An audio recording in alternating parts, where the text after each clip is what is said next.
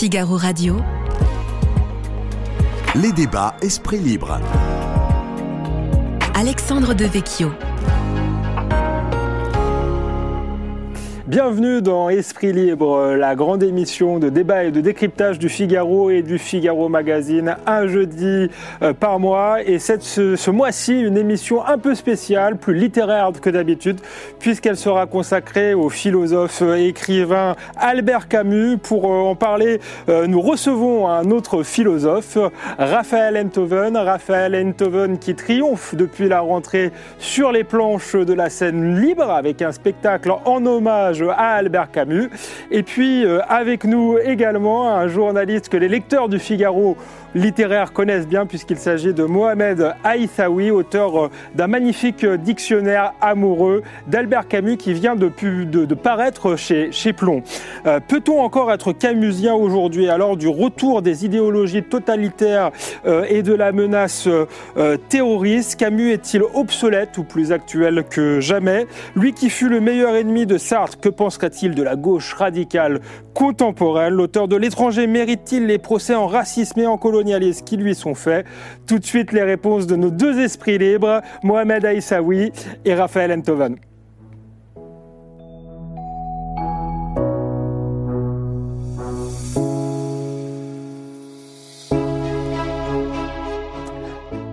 Mohamed Aïssaoui et Raphaël Enthoven, bonjour. Bonjour Alex. Bonjour. Ravi de, de, vous recevoir pour cette émission euh, un peu spéciale, euh, consacrée à un philosophe, à un écrivain, mais une émission euh, malgré tout contemporaine, puisque je crois que la, la pensée d'Albert Camus éclaire le présent. C'est d'ailleurs pour ça qu'il est aussi vivant, vivant à tel point que vous, vous ne jouez pas Albert Camus, mais vous lui rendez hommage sur scène deux fois par semaine depuis la rentrée. Un, un grand succès puisque le spectacle a été prolongé euh, sur le théâtre de, de, de la scène libre, euh, Raphaël Enthoven. Euh, si je peux me permettre une question taquine pour commencer, est-ce que vous cédez enfin à votre euh, vocation d'acteur, Raphaël ah, Enthoven J'ai toujours eu un penchant pour le théâtre. Je sais bien, c'est pour ça que je vous pose la question. Toujours, j'ai toujours aimé la scène.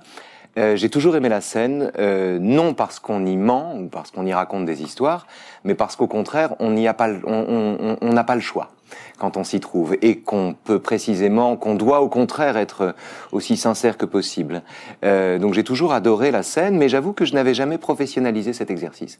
Donc c'est la première fois que je le fais véritablement dans un cadre ordonné, professionnel, où j'apporte pas moi-même mes panneaux, si vous voulez, pour faire du théâtre. Euh, et, ça se passe merveilleusement bien. Le public est là. Euh, le spectacle a été prolongé pour la deuxième fois.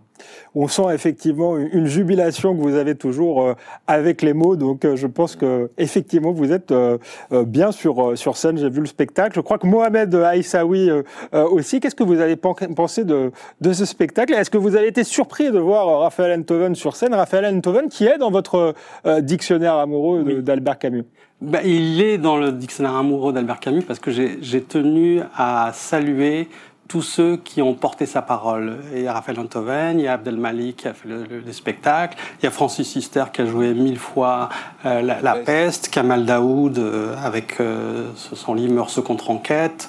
donc, donc il est normal qu'il fasse partie de ce dictionnaire amoureux.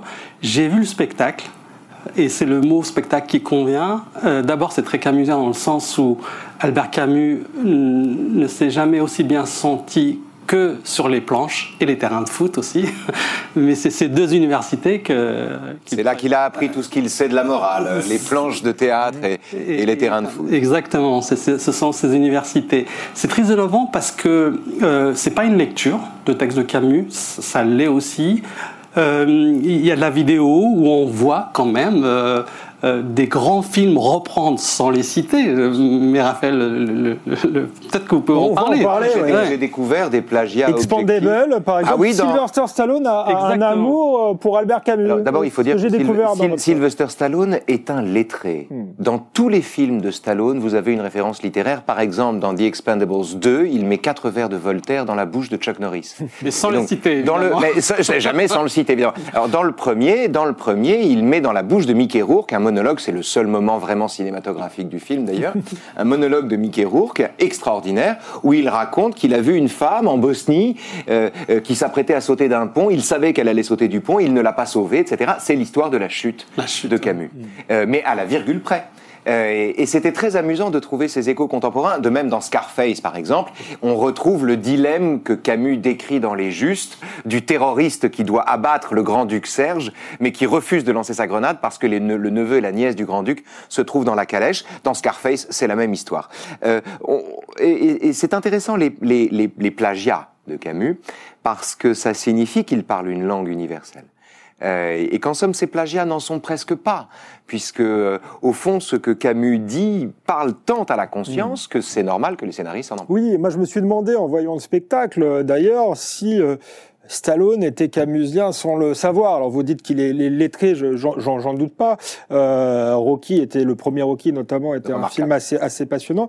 Euh, mais on peut se demander quand même si euh, euh, Stallone ou si euh, le, le- le- Oliver Stone, puis c'est lui qui a écrit euh, Scarface, sont, sont camusiens sans le, le savoir, ou est-ce que vous pensez que ce sont des, des références conscientes? Je sais, Brian De Palma. euh, Scarface. Brian De Palma, le réalisateur, mais Oliver Stone a écrit le, que scénario. Je- magnifique.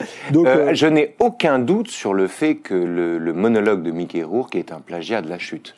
Je n'ai aucun doute là-dessus. Je m'étonne d'ailleurs qu'on l'ait pas plus remarqué.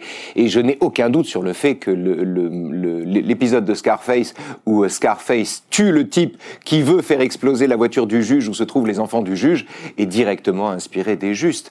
Euh, mais ce qui est vrai, c'est que le dilemme camusien du terroriste qui refuse de passer à l'action parce qu'il y a des enfants en jeu, et donc c'est-à-dire celui dont la révolte est d'abord un amour, et pour cette raison se donne des limites, eh bien celui-là, les, les dilemmes qu'il croise, bah, c'est le dilemme qu'on retrouve quand euh, une terroriste de Boko Haram refuse de, de- de déclencher sa ceinture d'explosifs parce qu'elle a vu sa propre fille parmi les victimes possibles. Donc c'est un cas de figure qui, lui, est très fréquent, mais Camus a eu le génie de le formaliser, de le mettre en scène et de le livrer à la conscience de tous.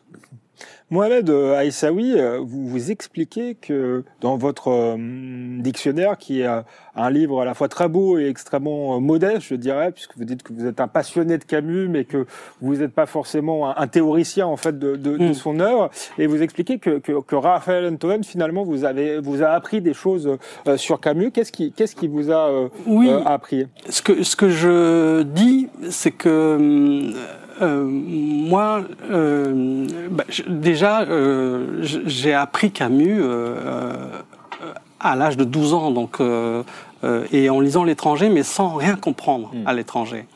Et, et, euh, ce que Raphaël Antoven a apporté, et notamment même à la radio, quand il officiait à Europe 1, il expliquait l'actualité par la philosophie, c'est ce bagage philosophique qui me manque. Moi, c'est le Camus instinctif, c'est le Camus, le Camus sensuel, mais c'est aussi le Camus euh, qui, euh, dans le combat, et c'est le fil directeur, je, je pense, à la fois de ses œuvres et de ses engagements, et le combat contre le nihilisme. C'est-à-dire que pour lui, les terrorismes, les, idéologies euh, telles que les idéologies communistes de, l'époque, euh, elles sont indifférentes à l'homme et à la vie. Et qu'on ne peut pas se révolter euh, avec de la haine ou en mettant des causes qui sont la mort, la disparition, l'exécution, etc. Il faut dire un mot de ça, c'est très très très important. Le génie d'Albert Camus, qui est un grand philosophe, c'est un immense philosophe, c'est un philosophe de la plus belle eau. Seulement la difficulté de Camus, si vous voulez, ou la raison pour laquelle certains le méprisent, c'est qu'il est compréhensible. Il est compréhensible et donc par conséquent on a, on a l'impression qu'il est facile. Camus n'est pas difficile à comprendre, mais il est difficile à admettre. Parce que ce qu'il dit, et il combat le nihilisme, Mohamed a cent fois raison de le dire, mais ce qui est très intéressant dans sa démarche, c'est qu'il combat le nihilisme en refusant lui-même de céder à la moindre croyance. Hmm, C'est ce que j'allais vous dire. C'est ça qui est il ne formidable. croit pas en Dieu. euh, Il ne combat pas le nihilisme par l'érection d'une croyance qu'il viendrait opposer à un néant de valeur. Hmm. Il combat le nihilisme en examinant un ciel vide. Il combat le nihilisme en faisant face à l'absurdité du monde, en affirmant et en réaffirmant sans cesse l'absurdité du monde. C'est une pensée qui repose sur deux piliers. Une ontologie neutre, radical, un discours sur l'être et les choses où le bien et le mal n'existent pas à même les choses. Donc le monde est neutre, le monde n'est pas humain. Notre situation en ce monde est incurablement celle d'un étranger. Et le refus de contempler les choses autrement qu'à hauteur d'homme. Donc c'est à la fois une ontologie radicale où l'homme n'a pas sa place et un humanisme résolu qui refuse d'envisager d'autres vérités que celles qui doivent pourrir ou celles qui doivent périr, c'est-à-dire les vérités qui intéressent mon corps d'homme. Et donc il pense les deux simultanément. C'est le seul à faire ça. C'est le seul à penser, à, concevoir un humanisme sur une ontologie si radicale. C'est le seul à articuler ces deux dimensions de la pensée. Ce qui fait de lui l'un des philosophes les plus, les plus importants, les plus conséquents et les plus pertinents du XXe siècle. Mmh. C'est-à-dire que c'est, du coup, aucun phénomène n'échappe à sa façon de penser. Mmh. Et pourtant, il a été souvent décrit comme un, un philosophe euh, de de cours de terminale. C'est un peu le... Il faut revenir là-dessus. Jacques Brochier, voilà. en 1971, donc plus de dix ans après la mort de oui, Camus. C'était pas très élégant, mais pas très élégant, mais... Euh, parce qu'il n'était pas là. Euh, et en plus, euh, J'en ai parlé avec euh, la fille d'Albert Camus, euh, Catherine Camus. Oui, parce qu'il faut rappeler que votre, votre dictionnaire a été euh, écrit avec elle. Vous dites que c'est la, la, la, rencontre la plus importante quasiment de, oui, de votre professionnel. Je dire aussi, pardon, pour, pour aller dans votre sens, que mon spectacle a été aussi conçu d'une certaine manière avec la complicité de Catherine Camus, parce mm. que qu'elle elle est, elle, est, elle est complice de... de et c'est la meilleure spécialiste de Camus. On peut dire tout ce qu'on veut. C'est extraordinaire. Oui, oui, elle est remarquable. Et, et, et en plus, cette, ce côté accessible qu'on lui a reproché, c'est un travail, et je l'ai vu sur le plan littéraire, dans les nouvelles, le, les romans La peste, l'étranger, c'est un travail mais titanesque pour euh, élaguer, pour travailler, pour être accessible. C'est pour ça que je pense que c'est un des plus grands écrivains parce qu'en plus, euh, euh, ces textes passe largement le défi du temps. Et pour en revenir à Jean-Jacques Brochier qui avait écrit ce pamphlet euh Camus, philosophe euh, pour classe terminale, euh, en quoi c'est une insulte, puisqu'il est, accessible. C'est ça, c'est ça qui est formidable. C'est-à-dire qu'en fait, c'est le meilleur compliment qu'on puisse adresser à un philosophe. Encore une fois, un philosophe dont la difficulté est d'être admis et non pas d'être compris, c'est un philosophe comme Pascal, comme Montaigne. Il, Camus est de cette famille-là parce qu'il est de la famille de ces gens qui pensent clair, qui parlent clair et n'espèrent plus. Il est comme ça. Euh, et euh, dans le dans l'insulte de Brochier, enfin dans ce qu'il pensait être une insulte, il y a d'abord un compliment qui est que Camus est accessible, contrairement à ceux qui ont des commentateurs. Lui, il a des lecteurs. Et il dit ce qui paraît-il est méprisable. Euh, et il y a aussi un snobisme tout à fait parisien. Il faut revenir sur cet élément-là. C'est-à-dire que dans la détestation que Camus a inspirée, il y a le fait que dans les années de plomb, à l'époque du Parti communiste triomphant, au tout début des années 50, il fait paraître l'homme révolté et il montre que il y a deux dangers sur cette terre, la révolution et le conservatisme. Et d'ailleurs, c'est la même chose. Et, il pense la révolte séparément de ces deux phénomènes. Et c'est la singularité de l'homme révolté. L'homme révolté qui dit oui avant de dire non ça a été une bronca terrible. Il a été excommunié de partout. Et il a été traité comme un paria à ce moment-là, mais euh, ce qui était insupportable par ceux qui l'avaient excommunié, c'est qu'ils étaient beaucoup plus diplômés que lui. Ils étaient tous agrégés, ils étaient normaliens, et ils ne supportaient pas qu'un petit paysan d'Alger leur dame le pion. Parce que Camus avait raison, il était plus fort qu'eux. Seulement, il était moins diplômé. Et c'est, euh, euh, par exemple, quand il a fait paraître L'homme révolté, Francis Janson, porte-flingue de Sartre, avait fait un article dans lequel il accusait Camus d'être un bourgeois frivole. Mm. Et c'est de la lignée de, cette, euh, de ces diatribes sartriennes qu'on retrouve le, le texte de le, euh, le, le, chameau qui se moquait du, du, du dromadaire, en l'occurrence, parce que Sartre, en termes de, de, de bourgeois euh, ah, frivole, ça aurait pu être un reproche qui lui a été adressé. Il a été victime d'une forme de, de mépris de classe, Albert Mépris social. C'est-à-dire que Sartre, euh, d'abord, a été un grand ami de, Camus, il faut le dire. Il a, pour moi, signé la, plus belle critique de l'étranger. Hein. Euh, une vingtaine de pages extraordinaires où il expliquait euh, quel était le, côté révolutionnaire du texte de Il Camus. avait très bien vu que l'étranger était un chef-d'œuvre. Tout à fait. Il l'avait vu avant les autres. Oui. Et, et- et donc, euh, Camus ne dédaignait pas le combat idéologique, le combat intellectuel. Et dans L'homme révolté, euh, il était très offensif. Je veux dire, quand il dit j'en ai marre de ces intellectuels qui ne font que mettre Leur leur fauteuil dans dans le sens sens de l'histoire, c'est quand même, voilà, c'est combattu. J'en ai marre de me faire faire la leçon par des gens qui n'ont jamais assis que le Oui, il, il visait, dans il visait Sartre sans doute euh, et, et, et, Et et les- Beauvoir à les travers cette phrase. Qui souhaitaient la révolution à laquelle il n'était pas, dans laquelle il n'était pas engagé par ailleurs. Il visait les gens qui pensaient avec autre chose que leur corps et qui, pour cette raison, c'était la naissance de la gauche caviar, si vous voulez. C'est-à-dire, il visait ceux qui euh, euh, appelaient à un monde sans classe, mais qui voulaient pas qu'on raye leur voiture. Euh, il s'en prenait à cette forme de mauvaise foi. Il était trop honnête, il était trop sincère pour adhérer à ce genre d'illusion. Voilà. Ce, ce mépris social, c'est vraiment quelque chose que, qui m'a touché parce que on on peut pas critiquer un homme parce que euh, il porte des costumes euh, en faisant le presque pour certains le nouveau riche où on sait que on sait d'où il vient disait disaient euh, euh, certains amis de Sartre. Je veux dire c'est du mépris social. Et ce sont des des intellectuels qui auraient dû au contraire saluer ce qui était arrivé à, à un enfant pauvre euh, de Bellecour et là c'est le contraire il, il- il- on visait aussi et il faut pas le- l'occulter, euh, le, le, le, le succès, le, romancier. Euh, et, et, et Camus a choisi de d'aller à- vers la philosophie avec le roman. D'ailleurs, il considérait que tous les grands écrivains étaient. euh, et, On ne pense bien que par image. On ne euh, pense bien que par image, c'est ce qu'il si dit tu dans ses veux, carnets. si tu veux euh, faire de la philosophie, écris des romans. Et si tu veux faire de la philosophie, écris des romans. Voilà. Et, et- et ça, c'est fantastique. Et, et effectivement, euh, regardez aujourd'hui ce qui se passe. C'est lui qu'on lit. C'est lui qui nous fait comprendre la peste. Je veux dire, en 2020, on s'est plongé tous dans la peste et on, on est en train de lire ce Au qu'on moment, du vivait COVID, au moment du Covid, ouais. au moment des Covid, exactement. grande Euh, La, pandémie. de- C'est extraordinaire de, de- de lire un texte écrit, euh, publié en, en 42 et qui nous parle euh, de 2020. La, la- la grande particularité des textes de Camus, c'est qu'ils sont mal pensants, souvent.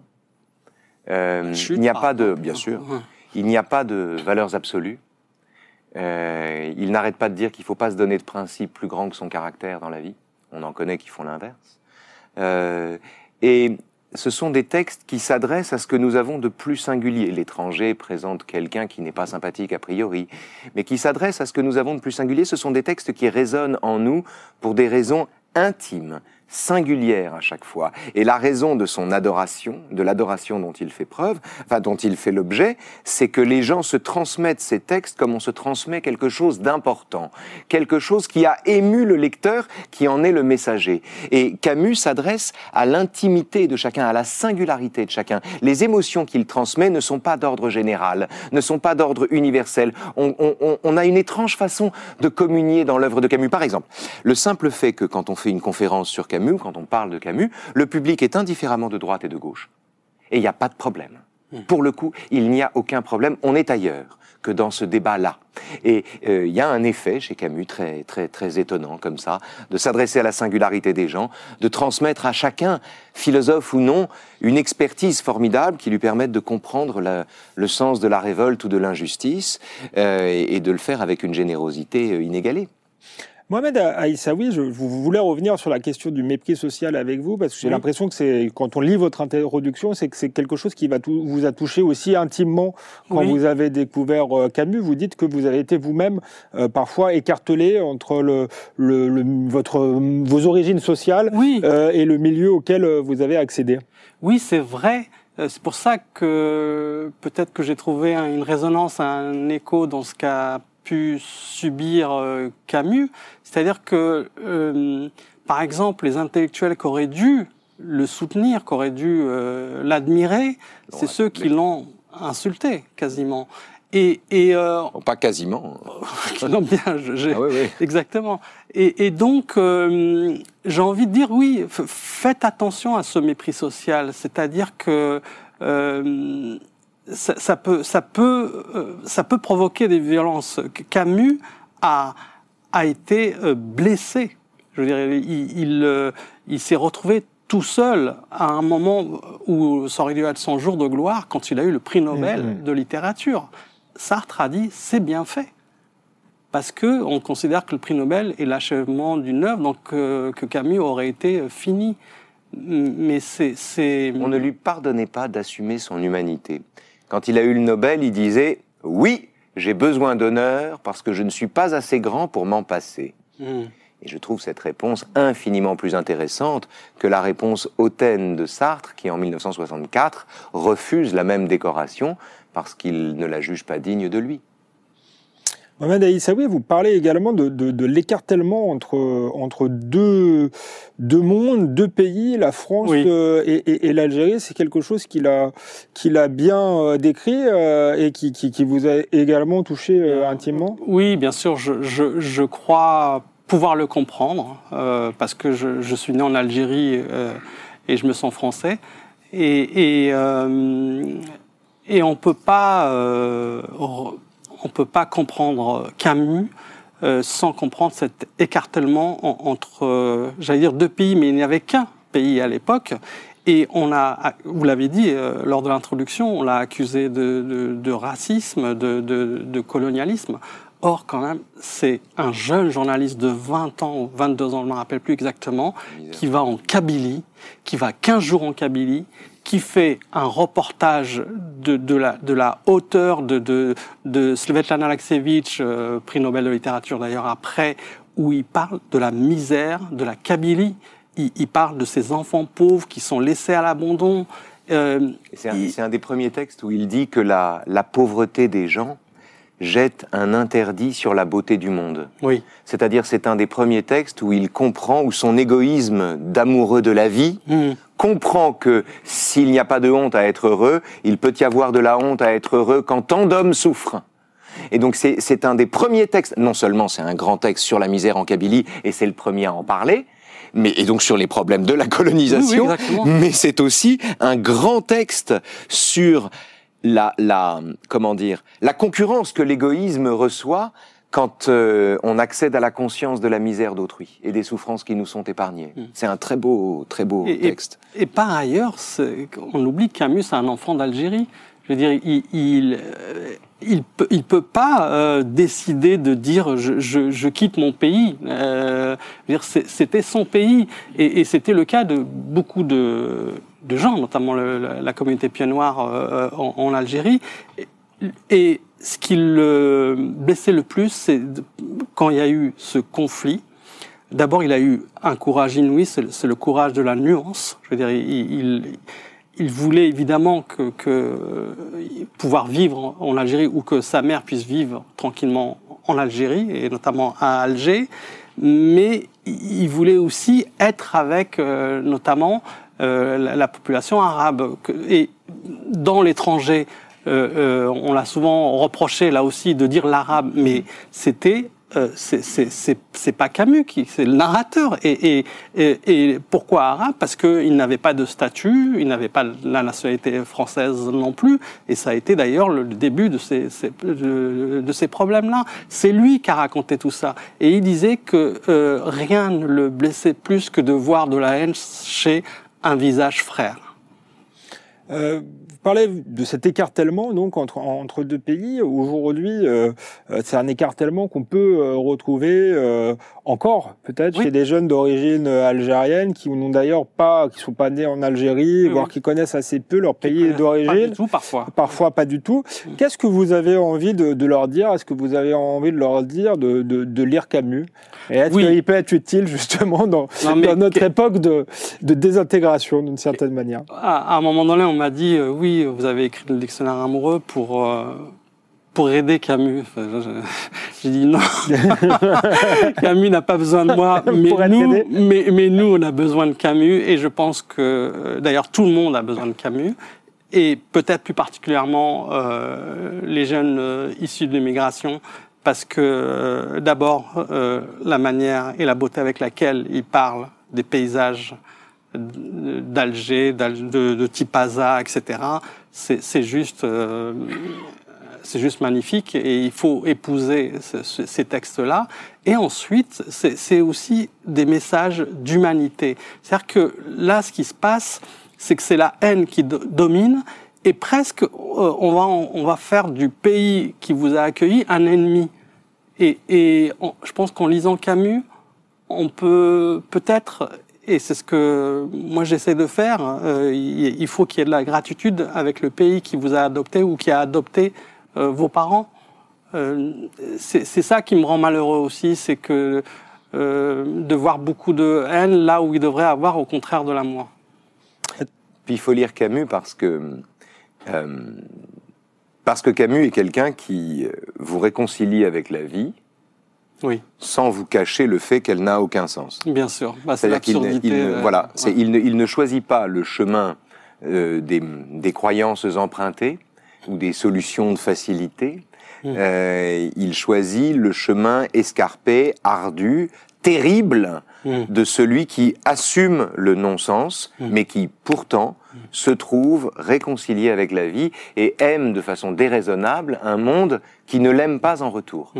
Et ce que je veux dire, c'est que Camus, de ce point de vue, est le meilleur ami des gens qui ne croient en rien, mais qui se lèvent quand même, qui se battent quand même, qui luttent quand même pour des choses, euh, et, et- et- qui n'ont pas besoin pour cela que la vie ait un sens. Et il est, voilà, donc en, en- en somme, Camus, c'est le philosophe des gens qui ne sont pas allés chercher dans la ressource d'un sens la raison de leur combat. Euh, mais qui se satisfont d'être vivants pour avoir à se battre. Euh, il est le philosophe de ça, et on est très nombreux.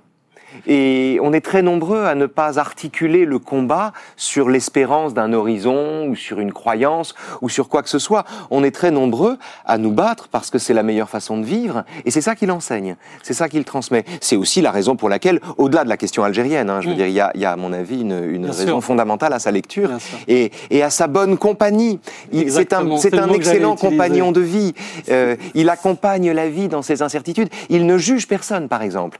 Euh, il ne formule jamais de jugement de valeur. C'est ça qui est étonnant. Il, il ne juge, par exemple, sur la peine de mort. Il est très contre la peine de mort, très hostile à la de peine de, manière mort. constante, il a aidé, toujours. euh, il a même euh, soutenu de- des- collaborationnistes Absolument. qui après, euh, Après, alors, il a- c'est une histoire. Il a commencé par souhaiter leur exécution, puis il a regretté que ce soit Ouais. le cas ensuite, etc. Il était contre la peine de mort. Mais comment luttait-il En décrivant la guillotine?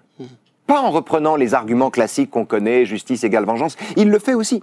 Mais d'abord en décrivant la guillotine. Il partait du principe que montrer était plus efficace que démontrer. Mm. C'est la raison pour laquelle il, il philosophait en romancier. Mhm. exactement. Il y a un côté charnel dans. dans, dans- On ne dans- pense Ah bien oui, que par image. Exactement. On ne pense bien que par image. C'est pour ça qu'il est de si bonne compagnie, pardon. Non, non, non, Essaoui, mais le côté vouliez- charnel est, est très important. Et, et- et- c'était un bonheur de, de, de- de le relire et, et de lire parfois euh, euh, tout ce que que- tout ce qu'on connaît de, de- de ce qu'a publié Camus, notamment les nouvelles, euh, les cahiers, c'est formidable. Le- le- C'était son œuvre en, en cours de création. C'est juste euh, fort- vraiment. Je, je, je, je vous carnets. conseille de lire exactement les carnets.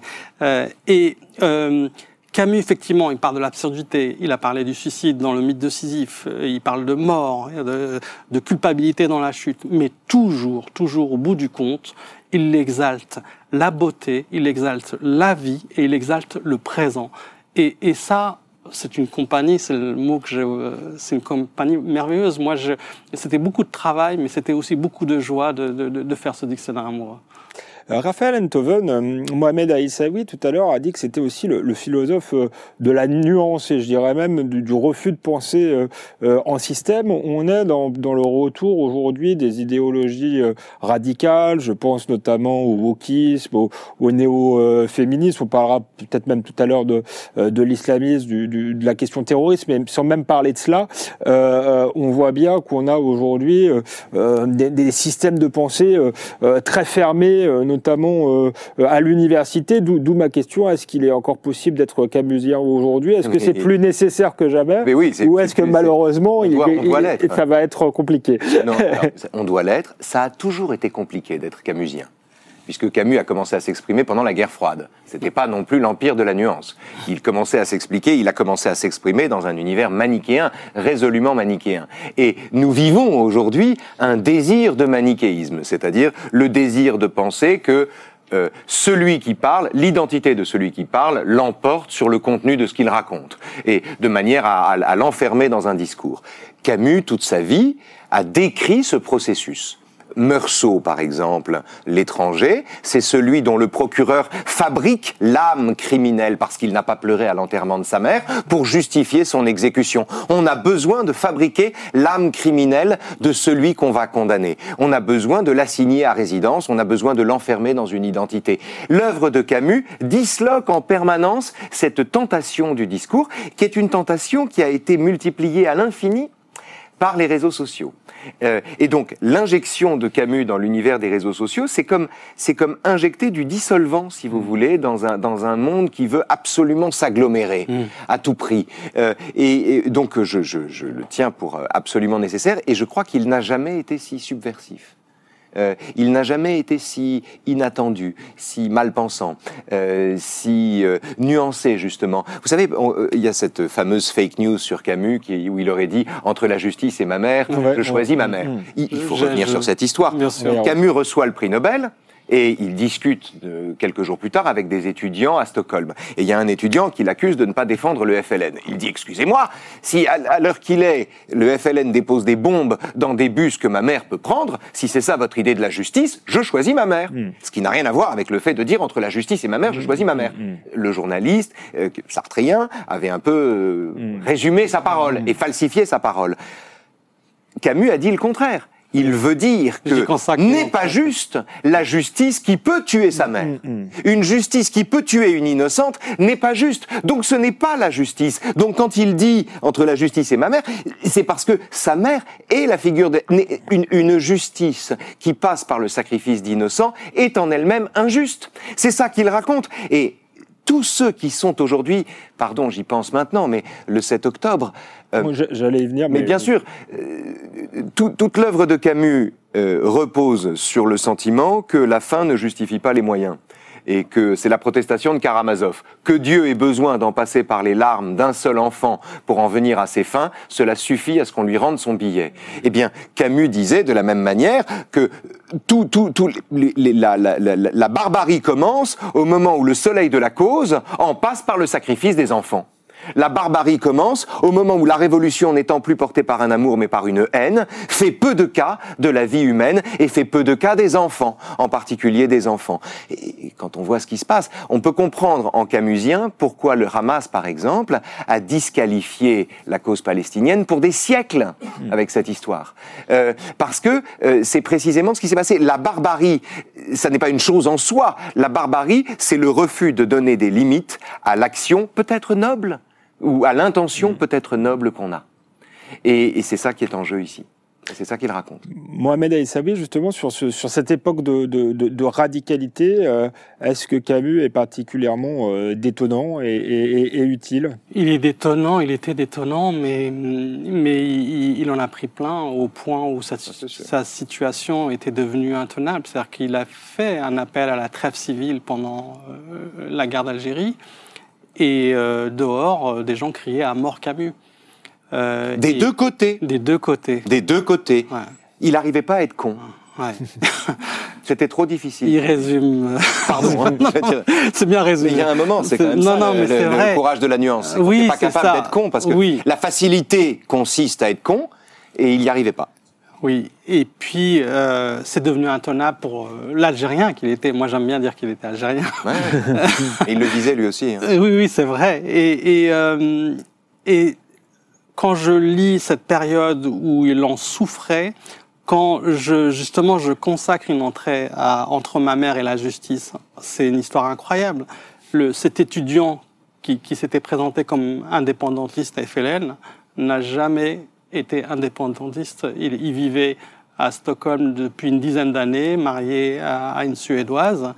Euh, José Lanzini, l'un des Camusiens qui a, écrit euh, un super livre qui Les derniers jours d'Albert Camus, a retrouvé cet étudiant euh, qui avait près de une soixantaine d'années et qui a dit mais moi je suis parti comme ça, on m'a dit vas-y vas-y et, en fait il ne connaissait même pas Camus et après il l'a lu et il a dit il, regrettait mais Camus était mort et il est allé euh, sur sa tombe à Lourmarin.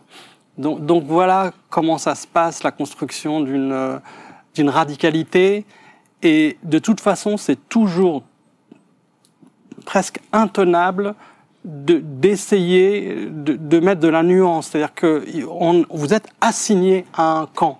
Et dans L'homme révolté, il explique merveilleusement que les idées radicales sont des idées confortables Oui, et signent le mode de pensée bourgeois. Mm. Est-ce qu'il y a une forme d'éthique de, de responsabilité aussi euh, chez lui, puisque euh, il refuse euh, de considérer euh, la philosophie comme quelque chose euh, euh, d'abstrait en quelque sorte? Oui. Euh, qu'ai-je à faire d'une vérité qui ne doivent pas pourrir? Mm. Elle n'est pas à ma hauteur et l'aimer serait un faux semblant. C'est que c'est à la fois le, le, le, le, le- le refus de penser dans l'au-delà, le refus de penser dans l'autre monde, Dans ou le refus de, concevoir un monde parallèle, ou le refus de basculer Mm. dans l'abstraction. D'où d'où la référence euh, à, à sa mère, puisque concrètement, euh, elle, elle risquait euh, sa vie en étant en Algérie. en elle était à Alger, Hmm. toute seule. Euh, lui était à, à Paris. Et effectivement, euh, c'est cette. Euh, bah, euh, oui, non, Euh, bah, tu- ah, moi, va terminer. Et puis... non, non, mais c'était juste pour dire que, que, que euh, encore une fois, euh, le- les, les radicalismes, le, le terrorisme, euh, les idéologies euh, euh, qui sont effectivement assez confortables, ils, ils ne poussent même pas à penser, puisqu'on est dans un camp et on pense ce que le camp pense. C'est c'est- c'est- c'est- c'est le tout ce, que, ce contre quoi voulait lutter Camus. On peut, on peut donner un exemple très concret de ce que c'est. Il ne s'agit pas de faire parler les morts, hein, Mm. mais d'être camusien. Euh, la jeune Claire qui a été violée euh, et qui est allée raconter son, son, son histoire euh, a été accueillie, Violé par un migrant. violée par un migrant. en sous, sous OQTF, c'est ça C'est juste pour recycler Vous avez raison, la- c'est important, euh, c'est important elle de a le dire en témoigné la circonstance. effectivement dans notre Elle a journal, témoigné a- a- dans a- plusieurs, a- dans plusieurs Figaro. Bah, elle a témoigné. A été accueillie par certaines féministes au cri de voilà quelqu'un qui ne trouve rien de mieux en plein débat sur la loi Darmanin d'augmenter le sentiment qu'on est en insécurité. Mm. C'est-à-dire que non seulement elle a été violée, mais elle devait subir ensuite les diatribes des gens qui euh, lui expliquaient qu'elle n'était pas du bon côté du manche. Euh, et euh, ce, ce- ce- or, ce- alors ce, ce- le, le geste, le théorisme qui consiste à enjamber une tragédie, à considérer que cette tragédie n'existe pas parce qu'elle ne convient pas à la théorie qu'on a formulée, c'est-à-dire le fait de sacrifier la personne qui a été violée à une idole antiraciste, ce qui se passe là correspond exactement à ce que Camus décrit de la violence confortable. Ce qu'il appelle la violence confortable, voire le crime logique. Alors, la violence confortable, c'est la justification de la violence qu'on inflige aux gens au nom du soleil de notre cause. C'est le sentiment que bah, la révolution peut en passer par la mort d'un tel ou d'un tel. La, ou bien fin justifie les moyens. en la fin justifie les- le combat antiraciste peut en passer par la minoration des souffrances subies par certaines femmes, pas toutes. Euh, c'est on est ici exactement au cœur de ce que Camus décrit dans L'homme révolté comme la violence confortable. C'est vous dire la pérennité de ce qu'il raconte, la pérennité naturelle de ce qu'il raconte, et on s'en aperçoit dès qu'on le lit. Dès qu'on feuillette l'homme révolté, dès qu'on s'y plonge, on entend, on entend ces- cette, euh, c'est étrange comme c'est une matière vivante. Alors que c'est un livre un peu touffu. Il a voulu oui. impressionner son prof. Il, C'est un livre un peu dense. Il y a un petit côté euh, autodidacte. Il veut montrer qu'il en a dans- de- sous la chaussette. Mais ça reste un livre extraordinaire parce que quand on le lit, on est immédiatement plongé dans le 21e siècle. Et ce que vous avez souligné, euh, Camus, euh, philosophe, c'est le philosophe du concret. Ouais. C'est-à-dire que, que refus de l'abstraction, euh, effectivement, euh, la réflexion sur le terroriste qui voit, qui peut tuer les enfants, comment ne pas s'interroger? Je veux dire, est-ce que la cause mérite que euh, de tuer des, des- des innocents? Puis il faut bien comprendre que le refus de l'abstraction est par définition un refus du manichéisme. Hmm. Quand on refuse l'abstraction, c'est-à-dire quand on s'intéresse aux réalités, dans leur complexité, dans leur diversité, dans leur pluralité de sens et d'opinions et de points de vue possibles, on ne peut pas être manichéen. Mmh. Donc la philosophie concrète est une philosophie qui récuse d'emblée la partition du monde en bien et mal, Et qui est moins confortable.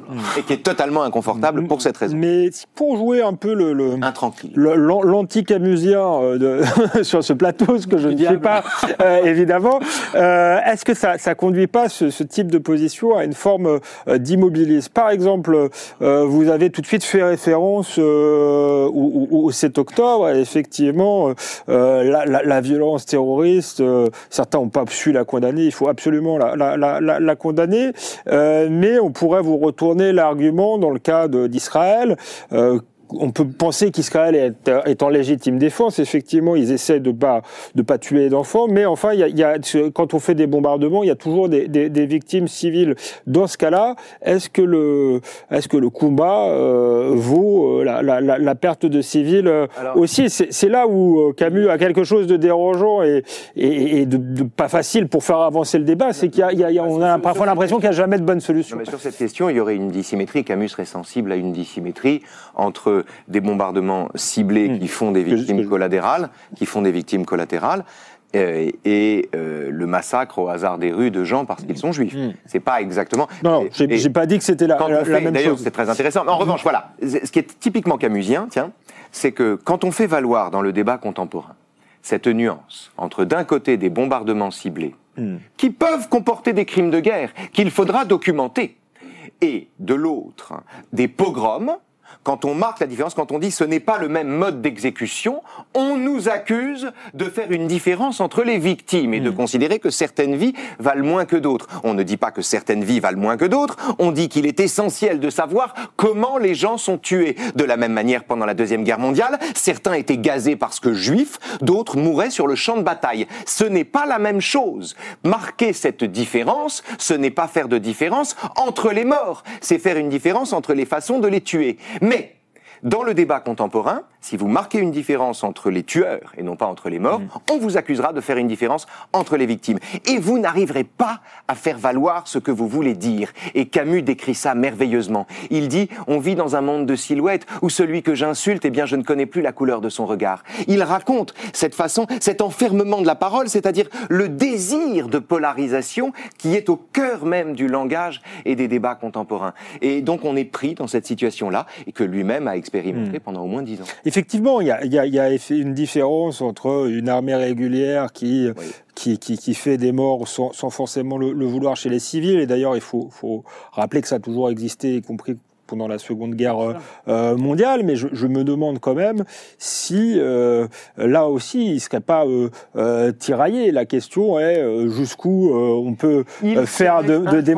Ce que Camus Euh, voilà. enseigne, c'est qu'on ne peut pas adhérer à une cause tranquillement. Hmm.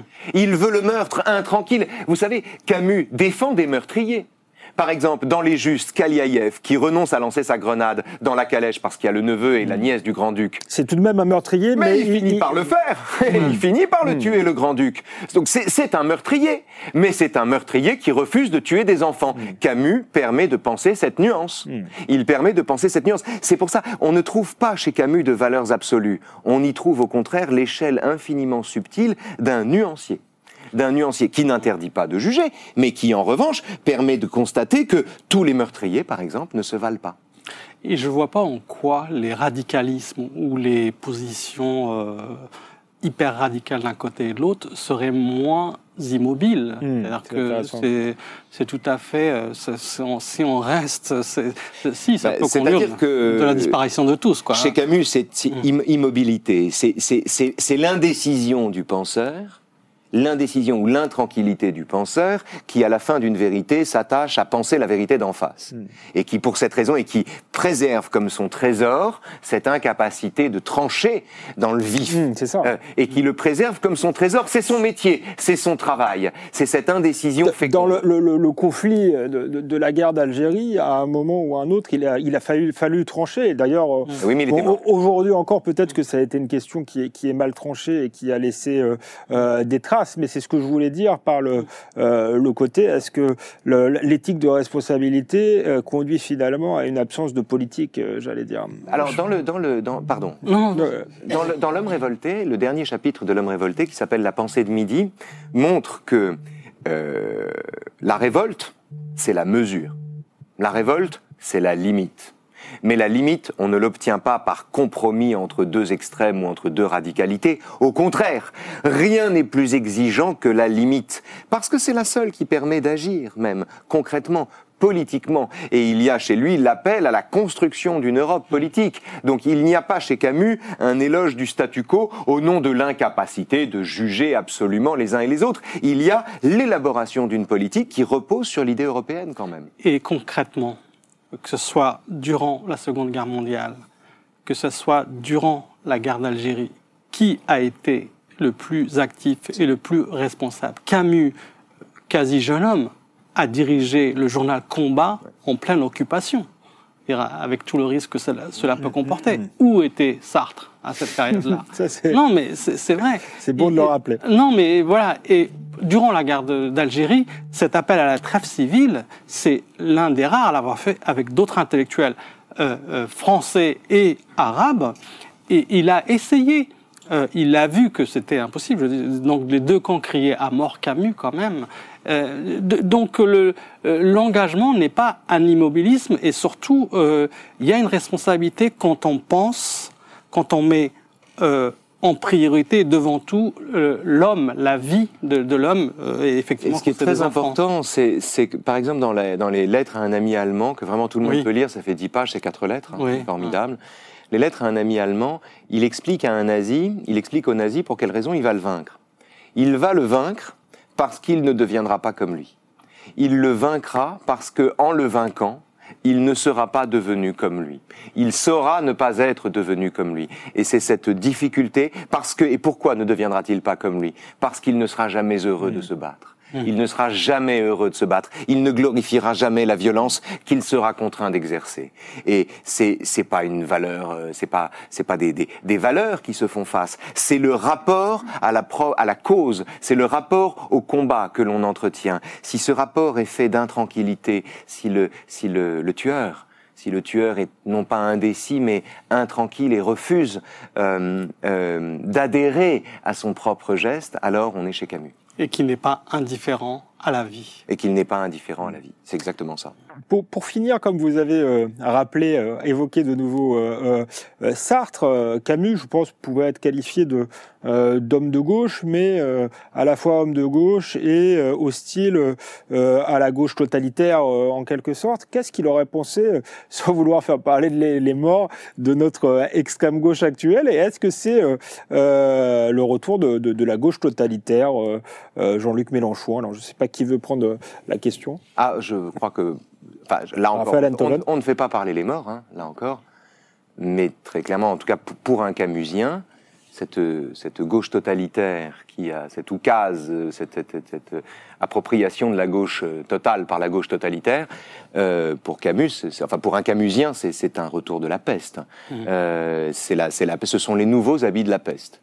Euh, et puis d'au- d'autant que la gauche totalitaire est elle-même le véhicule d'un identitarisme ou d'un racisme inversé qui se prétend ou qui se vit comme un antiracisme, euh, on est en présence. C'est la peste. Ce sont les nouveaux habits de la peste, c'est-à-dire c'est l'enfer sur terre, mais en plus pavé de bonnes intentions. La grande différence avec l'époque où Camus écrivait, c'est que d'une certaine manière, la peste se présentait comme telle, ne faisait pas mystère d'être peste.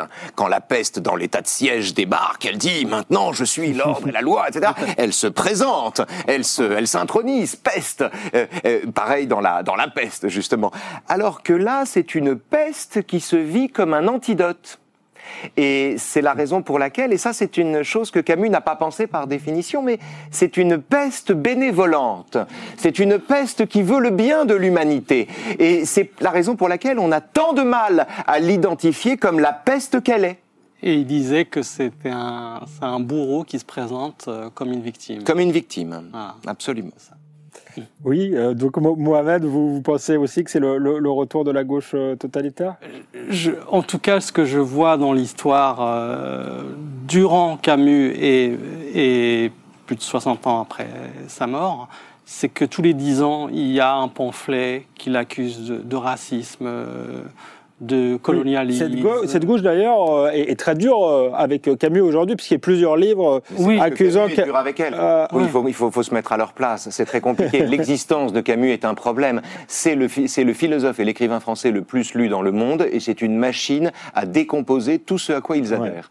Donc euh, oui, c'est un problème pour eux. Oui. Et vous qui êtes né en, en- en Algérie, par exemple, on, on- le reproche qui est fait, c'est justement dans l'étranger que le- le- le, euh, l'arabe ne soit jamais nommé autrement que, que l'arabe, Oui, alors que le a- narrateur Meursault a, Oui. a- a un prénom. Qu'est-ce que vous répondez à ce type Ben, euh, j'ai- d'argument consacré, j'ai consacré une, une entrée qui s'appelle Arabe et l'arabe, puisque l'arabe dans l'étranger, mais dans toutes les nouvelles de Camus, il y a l'arabe, etc.